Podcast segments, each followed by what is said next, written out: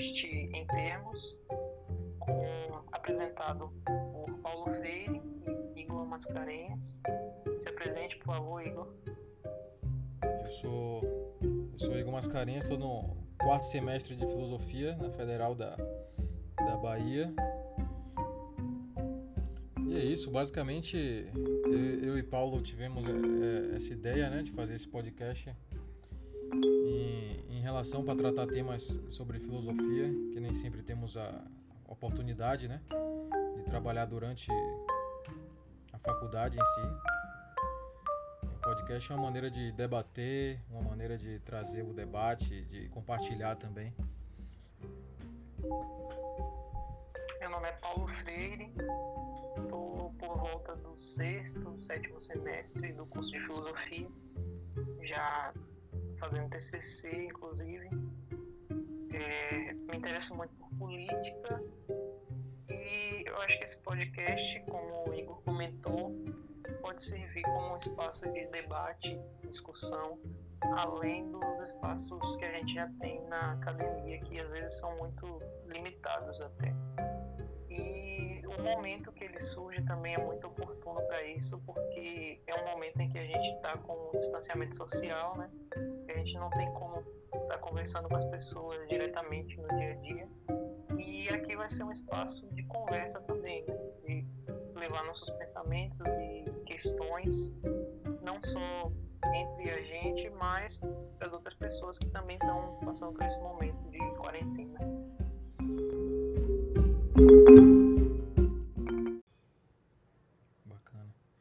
Tema é, é, reservado aqui foi política, né? A gente tem debatido um bocado sobre política esses dias, eh, dentro da quarentena, desse tempo de quarentena, e ver também da perspectiva filosófica aonde a filosofia pode entrar nesse debate, é, assim como também abordar a, a política sobre a visão da filosofia e também visão pessoal do que seria a política, né?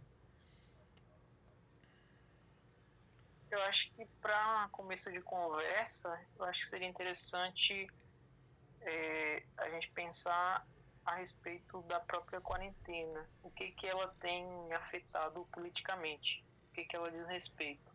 A gente viu recentemente uma uma questão muito tratada pelos políticos, pelos nossos representantes, que é a colocar a saúde como oposição à economia, né? Tem sido um grande debate nesse sentido. Alguns tentam aproximar, dizer que saúde e economia não tão não são coisas tão distantes e que tem que ser tratadas juntas. Outros priorizam a, a economia, outros a saúde. Então tem sido uma questão bem debatida dentro do próprio governo e nas pessoas, entre as pessoas em geral. Eu tenho acompanhado bastante discussões desse tipo. Tem gerado bastante polêmica, né? Esse, essa, essa, essa polarização, né? A gente pode, não sei também se a gente pode chamar isso como se a própria abordagem desse assunto, essa polarização entre saúde e economia, já não é um discurso político, né? Uma interpretação política que às vezes foge da, da urgência da realidade que é uma necessidade material de por saúde, né? Uma necessidade de, de uma urgência de tratar da saúde das pessoas. Eu é. vinha escrevendo um pouco sobre isso. Eu acho que eu comentei com você sobre um texto que eu fiz em que eu já me questionava acerca é, das eleições, né? E a gente tem as eleições municipais, que são, são as mais próximas, e como que eu faço uma análise onde penso que os possíveis candidatos se direcionem nesse sentido de colocar talvez a saúde como linha de frente para a campanha política, usar desse mote da saúde e da economia como força política para a campanha né, desses candidatos. Então, Sim. tenho essa previsão, mais ou menos, nesse sentido. É, o que eu tenho, tenho, que eu tenho visto também é, eu acho que é difícil apontar, né? É, até que, que, que parte os políticos podem fazer desse uso de maneira estratégica para usar a imagem deles de maneira política e poder obter resultados de, satisfatórios a eles, né? Eles podem usar esse o discurso de proteção à população, ou você pode proteger a economia. Eu acho muito difícil você apontar qual é o interesse deles, que eles vão poder angariar votos de pessoas que se encaixam nesses dois aspectos aí, né? Essas duas dois polos. Eu acho que tem dois perfis assim, basicamente. Podem ter outros, mas eu acho que dois perfis principais de eleitores. Aqueles que é, vão se preocupar muito com a saúde e vão ser capturados por, depois desse momento de crise em que e ter vivenciado um, a quarentena, que não está sendo agradável, né? mas que é um mal necessário no momento. A, o político que vier com um discurso de preocupação com a saúde, colocar a saúde como o principal motivo do, das pessoas votarem nele ou nela, eu acho que vai sair um pouco na frente no que diz respeito a esses eleitores. E um outro perfil seria, é, eu acho que mais até os desempregados, que sofrerem com, com o problema da economia durante a quarentena e aí a ressaca disso, né, que vai ser uma Sim. economia sofrida, vai levar essas pessoas a serem capturadas por esse discurso. Sim. Então, eu acho que no momento o político mais forte vai ser aquele que conseguir unir as duas coisas, saúde e economia, com um plano de governo satisfatório acho que vai sair na frente nesse sentido. Entendo, entendo. É, ainda que seja cedo, né, para a gente poder apontar qual político que vai é, sair ganhando aí com isso daí.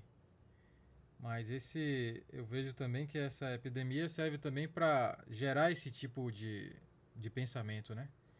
Esse tipo de, de exercício que em outros momentos seria muito difícil de você poder apontar ou poder até observar e dessa maneira não, não é preciso muito. Você pode observar simplesmente através dos próprios políticos, numa atividade direta. Você não precisa de intermediários, às vezes, de, de, de mídia, ou você não precisa, às vezes, de um intermediário para fazer a interpretação dos fatos. Você pode ver os, o que os políticos têm, têm feito e poder observar como se dá a atividade política. E isso também é, é, é, é porque é interessante falar de política nesse momento, né? Apesar de é, o debate pode facilmente cair em, em como é que diz? Numa uma coisa emocional, né? Uma, um debate perdido também. Está muito inflamado, né? Esse, esse, esse momento agora politicamente. Como tem sido também nos últimos tempos no Brasil, né? É uma construção que já vem há, algum tempo, né? Essa, essa inflamação do debate, ou você transformar qualquer assunto em, em política, não é, um, não é uma, uma exceção do, do Covid, né? Do tempo, dos tempos de Covid.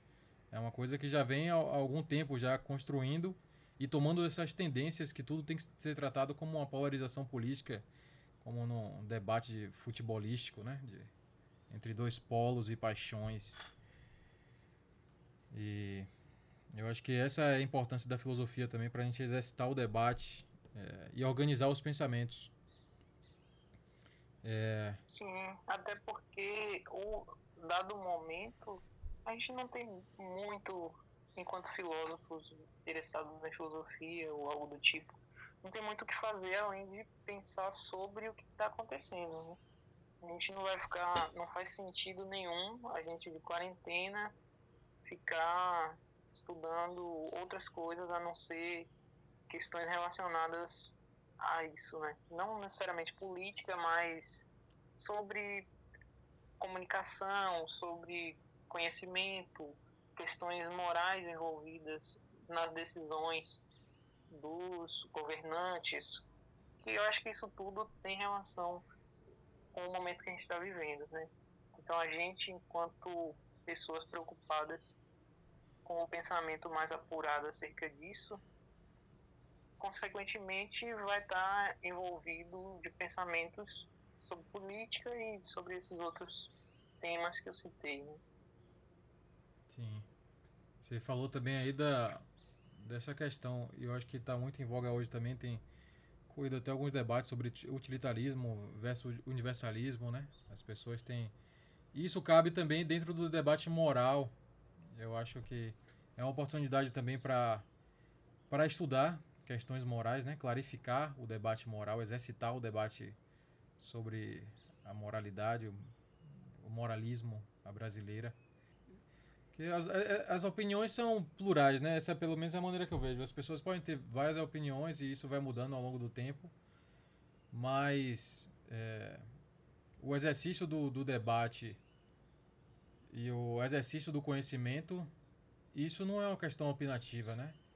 Isso é uma questão que cada um pode estar fazendo o tempo todo, né? Tratar o, o momento como uma oportunidade. Isso não é uma questão de opinião, né? A importância do. Eu tenho. Eu tenho lido um pouco de utilitarismo esses dias, né? Para entender o que eu penso que está sendo um reflexo agora nas decisões. Sempre a questão utilitária está lá causar o, a menor quantidade de mal para, ou seja, evitar ao máximo que as consequências sejam ainda piores do que já são, né? E as decisões têm sido pautadas muito por esse critério utilitarista. E aí cabe a nós refletir um pouco sobre se, dado que é assim, né, que consequências que isso pode nos trazer do ponto de vista político como é que a nossa política vai ficar depois é, que isso passar. E uma hora vai passar, né? Então, Sim. no momento a gente não tem muita interferência, mas depois, dado que a posição agora é utilitarista. E tem sido assim, na verdade, a sociedade brasileira tem se portado dessa maneira, de um ponto de vista de causar a menor quantidade de mal possível, com o cálculo proposto pelos utilitaristas de bem e prazer. Né? Então, quando o investimento é direcionado, é retirado de certos lugares e direcionado a outros, que servem no momento para que a gente sobreviva minimamente, isso tem um impacto grande depois. Agora pode ser que não seja sentido, mas depois, como os economistas vêm prevendo. É, essa questão do menos mal é interessante, né? Porque se você pensa. É, qual a questão do menos mal que você pode fazer, você está sempre calculando que vai ter um mal que é necessário, né? Ou seja, aí já começa uma interpretação também que às vezes pode fugir, fugir a, a possibilidade da, me, da melhor realidade dos fatos, né? Ou, uma, ou, ou você vai ter um, um, uma tendência, né? Uma tendência de, de fazer algum mal possível que seja ali um o menos mal. É, a quarentena é causada por, esse, por isso, né? A gente tem, a gente sabe que é inevitável, as pessoas vão ficar doentes. A, a quarentena vem enquanto uma medida de desafogar o sistema de saúde. Se as pessoas continuarem suas vidas normais com a circulação do vírus, o sistema de saúde que a gente tem qualquer sistema de saúde no planeta não vai aguentar. Vai chegar uma hora que vai dar superlotação, enfim. E as pessoas vão ficar morrendo à toa por aí. Já estão, na verdade, mas é, em alguns casos a gente vê que a quantidade de mortes por conta do afogamento do sistema de saúde foi absurdo. Então, a, a quarentena, enquanto essa decisão a partir do cálculo racional de utilitarista, na verdade, Sim. de causar o menor mal possível. Se o menor mal possível é ficar em casa, então essa vai ser a decisão. Então, por isso que eu vejo enquanto uma decisão utilitarista. Você falou também que você estava lendo alguns autores sobre política, né? Você quer abordar? Eu acho que Algumas o que eu tratei no, no, no meu texto sobre Covid-19, que eu lancei logo no comecinho, né, nas primeiras semanas, eu vi um texto do Agamben que me causou um pouco de desconforto, assim. Ele, a princípio, foi um cara que foi contra a, a quarentena, né? É engraçado isso, né? Logo nas primeiras semanas ele se posicionou contra, escreveu textos criticando esse tipo de medida, muito por conta do viés dele de, sobre estado de exceção e tal, e por, por uma crítica dele ao governo. Se na visão dele seria isso, que o governo usaria desse estado de exceção para continuar, mesmo não havendo quarentena. A preocupação dele seria com o depois. Por isso ele se posicionou contra, logo nos primeiros textos. Ele já lançou vários textos, inclusive. Ele se posiciona então contra, e... a, quarentena, contra a quarentena? A princípio. A princípio ele era contra, mas parece que ele foi mudando um pouco a opinião dele a partir dos textos que ele escreveu e, e claro, a posição crítica dele sobre estado de exceção continua, porque um, na obra dele o grosso é esse, né? De, existe um, um certo poder que, a partir do estado de exceção, dita as regras de acordo com esse estado. Ou seja, você tem regras okay. normais de convivência que são com base nas leis, de modo geral, na Constituição, e dado um estado de exceção, seja uma guerra ou uma pandemia, o governo consegue certas liberdades que ele não tinha antes. Entendo. Como, por exemplo, tomar decisões que vão afetar diretamente a vida ou não vida de certas pessoas. Então, eu não conheço muito sobre a obra dele, mas já li algumas coisas. Mas seria aí um... ver que essa é a preocupação dele. Né? Um governo, então, ele, ele teme um governo é, que vai... É, como é que diz? Interferir na liberdade... Na, na liberdade individual do, dos cidadãos. Então, ele, ele teme isso do, proveniente do estado de exceção, então ele prefere que não haja quarentena, é isso aí? É, a princípio ele se posicionou de uma maneira descrente assim, achando que o vírus era um pouco histeria também a, a posição das pessoas, mas é, como eu disse, ao longo dos textos dele, ele foi mudando um pouco essa posição e se direcionando de uma maneira favorável, claro, porque ele está na Itália e está vendo o que está acontecendo, então Sim. seria óbvio ele mudar a posição dele, né? Mas sempre mantendo a crítica ao governo. Entendo. Seja ele qual for.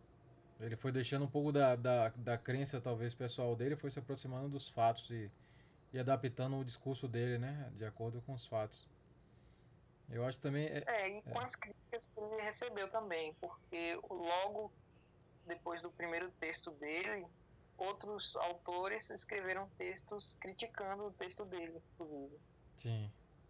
É. E é, é curioso como que estão sendo as produções agora durante a quarentena, porque alguns autores publicaram livros, inclusive. No caso do é, Slavoj Zizek, que publicou um livro sobre Covid-19 durante a quarentena agora. Tem gente que lida bem e, e consegue escrever muito. Em já há poucos dias já, já viu a oportunidade aí de escrever sobre o novo.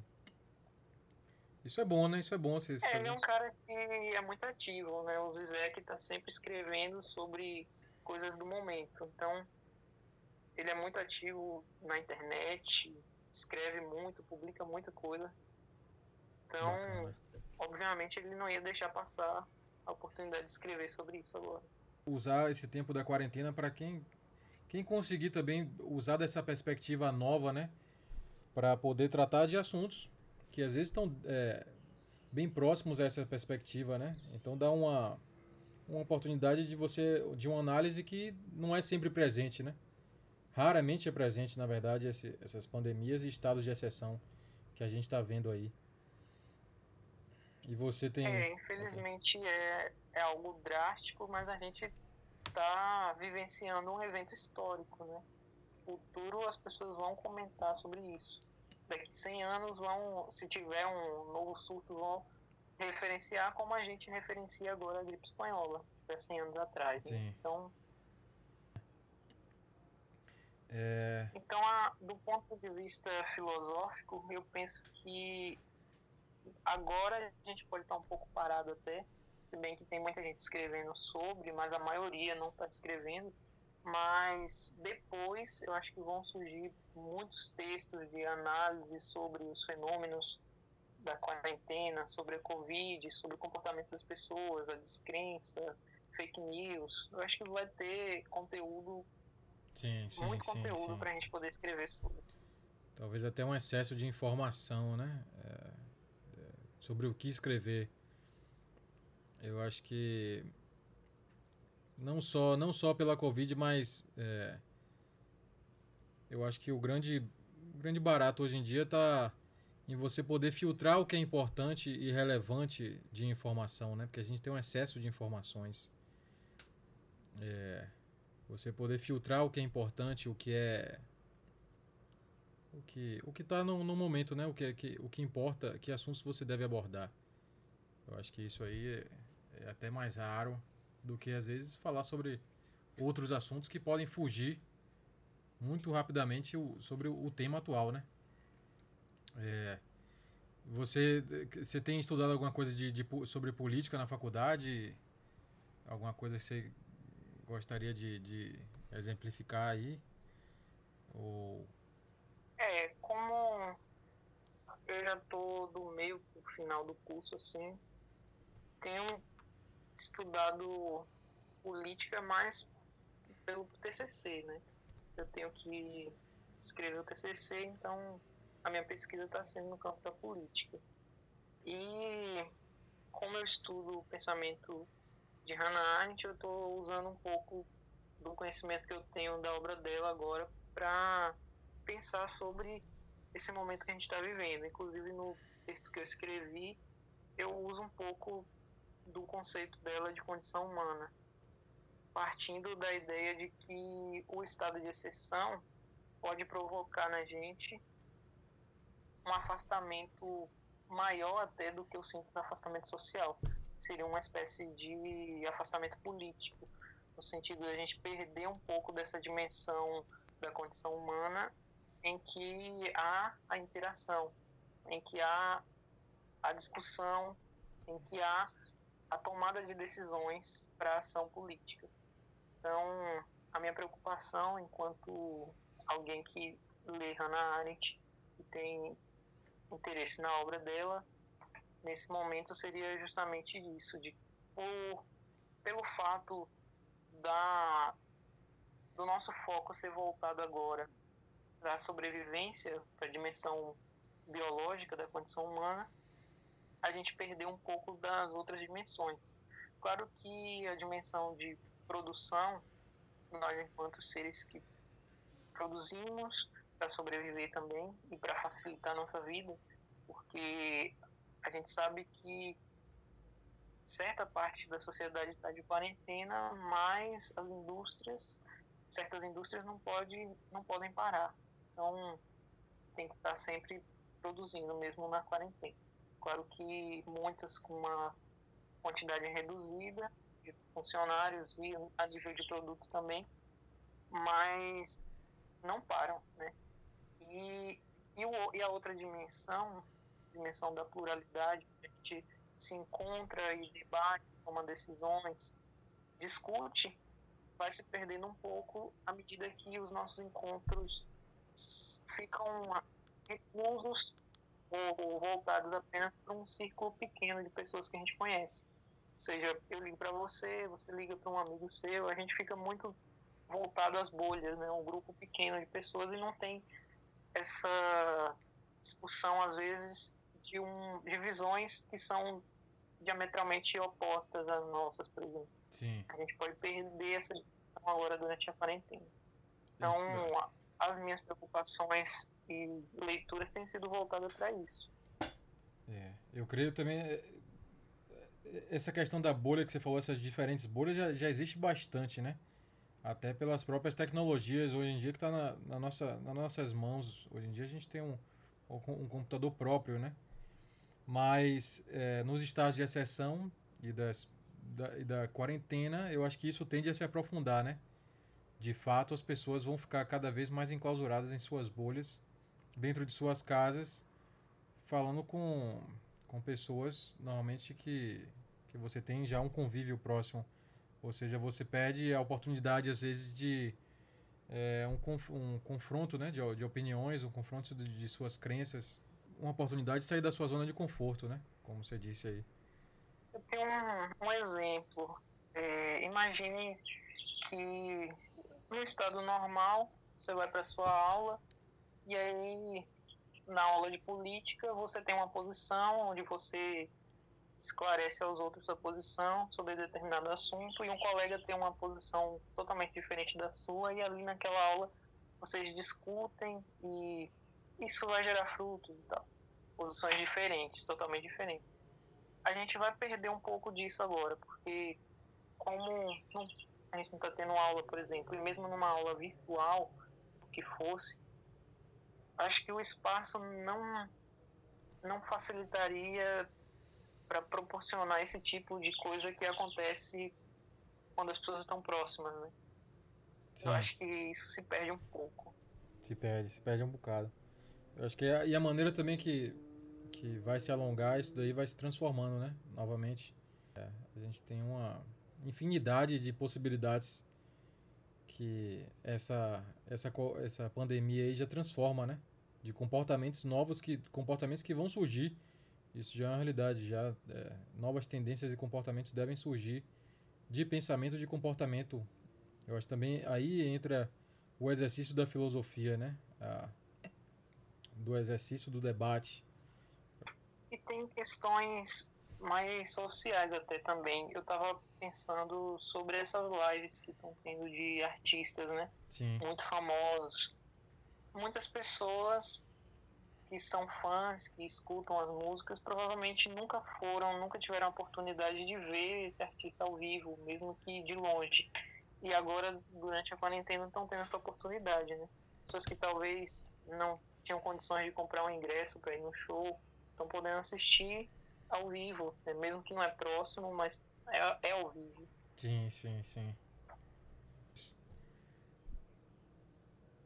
Sim, tem uma uma questão na Arendt que é muito pautada nisso, que o lugar próprio onde surge o poder, ele só existe enquanto as pessoas estão reunidas.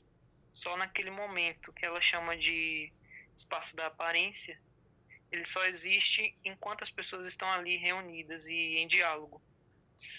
A, partir do momento em, por exemplo, a gente está tendo uma discussão para tomar uma decisão em conjunto, a partir do momento que cada um vai para sua casa, aquele espaço desaparece. Aquele momento de união, de reunião também, desaparece. Ele só existe em potência. E a preservação desse espaço seria ideal para preservar própria política enquanto essa possibilidade. Ou seja, se você preserva esse espaço onde a gente vai poder se reunir de novo, a gente preserva a política enquanto a atividade que está acontecendo durante essa reunião.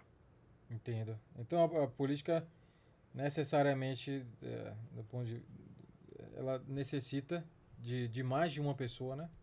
Para que haja esse debate. E ela também Sim. precisa, para o exercício dela estar acontecendo, de um, de um espaço de debate também. Exatamente. Precisa uma preservação existir... do espaço de debate, né? É, ter a possibilidade, porque a não existência da política, por exemplo, imagine num, num estado de ditadura, não existiria política, porque as pessoas não teriam a possibilidade de se reunir para debater. Sim. Se esse fosse o caso, as pessoas estão proibidas de fazer reuniões. Mas então, voltando ao tema também, existiria poder. Esse lugar. Né? Ainda assim existiria poder, né? poder. Sim, poder pela coação, né? É, aí é que tá a questão, não é propriamente poder. Quando ele tem uma finalidade em vista e ele utiliza desse meio, que seria a coação, não é propriamente poder, mas já é dominação ou violência, propriamente. Você utiliza da autoridade que você tem em um sentido não propriamente do termo autoridade, mas de você ter certo status em relação ao outro, o outro está abaixo na hierarquia, por exemplo, e aí você utiliza disso, ou pode ser por meios violentos, por exemplo, se você não for, o cara vai te matar ou algo do tipo. Então, a coação está mais ligada à violência do que propriamente ao poder. Sim. Você quer falar um pouco sobre o que você tem lido nesses últimos tempos aí? Eu tenho você tem lido alguma tentado coisa não perder o, o, contato com a filosofia para não sofrer muito depois, né? Então, estou constantemente lendo alguma coisa de filosofia. Infelizmente, o projeto está parado um pouco esses dias, mas eu vou voltar agora em talvez em maio eu volte a escrever. E tenho feito outros projetos assim lendo coisas sobre ética e tentando escrever exprimir algo muito pessoal uma interpretação mais pessoal assim sobre ética. E é, lendo também literatura. Eu acho que tem sido um meio de não perder o contato com a leitura em geral. Para não perder esse fio, sabe? Que depois eu acho que seria muito mais difícil voltar a ler se, se eu parasse assim. Então eu tenho lido é, Machado de Assis, lido Jeremy Bentham, li um livro do Foucault também recentemente e Angela Davis. São os autores que eu tenho lido assim. E você? Eu, não tenho lido. Não tenho lido muita coisa. Eu tenho lido. Assim falava Zaratustra de, de Nietzsche. Mas isso, isso já vem durante alguns meses. É, mas. Fora isso, não tenho lido. Tenho lido muitas é, notícias e, e praticado outras atividades não tão relacionadas à filosofia. É, considerações finais você gostaria de colocar aí sobre alguns. Ainda sobre política, né? É, eu acho que é um momento também de reflexão sobre a nossa possibilidade enquanto atores políticos. A gente às vezes acha que está muito limitado ao voto, mas não é só isso. A gente tem uma capacidade muito maior e cabe a nós refletir sobre isso, pensar que eleições vão chegar de novo e que perfil, que tipo de liderança que a gente quer, que tipo de representação que a gente, por enquanto, vive num sistema de representação. Então, é, a ideia é que quem está lá nos represente e, claramente, pelo menos essa é a minha interpretação, isso não tem acontecido. A gente não está sendo representado de maneira alguma. A maioria dos, dos brasileiros, eu olho assim, não vejo o perfil do governo representando. Então, é a gente pensar bem sobre que governo que a gente quer a partir de quem a gente é, para tratar da representação, se é que é para ser representação que seja séria, então, que seja uma representação onde de fato os nossos interesses estejam lá e não simplesmente os interesses do mercado, da economia ou algo do tipo, do mínimo possível. Não, essa não é nossa preocupação.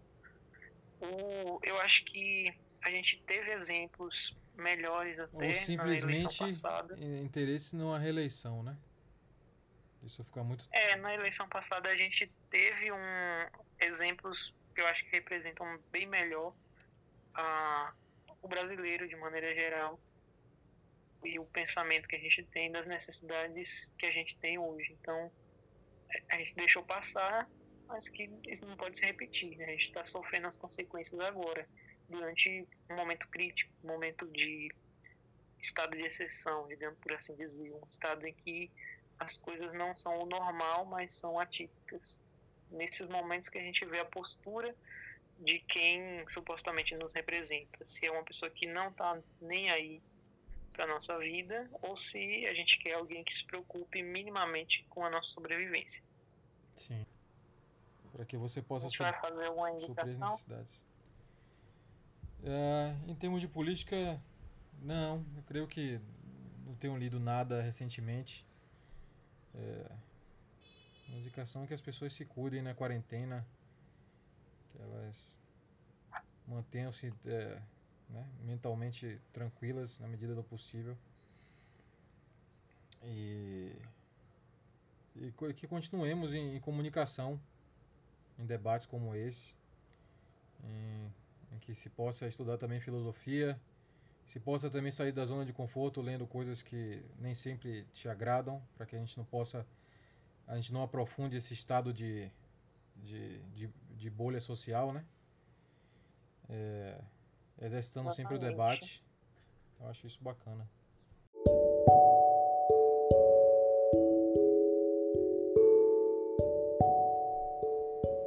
Agora eu tenho três indicações para fazer aqui. A primeira é o livro que eu estou lendo do Jeremy Bentham, que é uma introdução aos princípios da moral e da legislação, que é onde ele desenvolve os princípios básicos do utilitarismo na visão. A outra é um filme, o, o filme O Poço, na Netflix, que evidencia um pouco essa questão da distribuição de alimentos, como que pode ser encarado como uma questão política mesmo. E, por último, é, os meus textos. Pode parecer um pouco estranho, mas eu indico os meus textos por volta volta e meia eu estou tratando de temas políticos. Tem um texto mais recente que eu comentei sobre Covid e estado de exceção. Tem outros textos sobre a metamorfose de Kafka, que eu trato da questão da comunicação. Legal esse texto. Inclusive é uma das questões principais agora. Então, meus textos estão disponíveis no meu perfil no, no Medium, Paulo Freire. Através do Instagram, Leituras do Paulo, só clicar no link um nome e vai direto. Um nome fácil de lembrar, né? Paulo Freire. Paulo Freire, é. é. Mas é, é, é isso. É, é, importante também a gente citar outros autores para a gente chegar ao debate, mas também de acordo com o debate a gente ter nossas próprias análises dos fatos, né? Eu acho que é importante isso. Você também poder divulgar seus pensamentos, para também poder gerar um debate mais original e mais junto à nossa realidade, né? Senão a gente fica sempre debatendo por terceiros aí, não, às vezes é, perde o lugar de, de fala basta, pelo menos eu penso assim, não basta ler. Se você leu e não tem uma posição sobre aquilo, tem que é ler mais. Então, tem que ler mais ou meditar mais. E discutir, né? É, e discutir também, verdade. Mas beleza. Valeu, Paulo. Chegamos aos finalmente, então. Chegamos. Temos um episódio.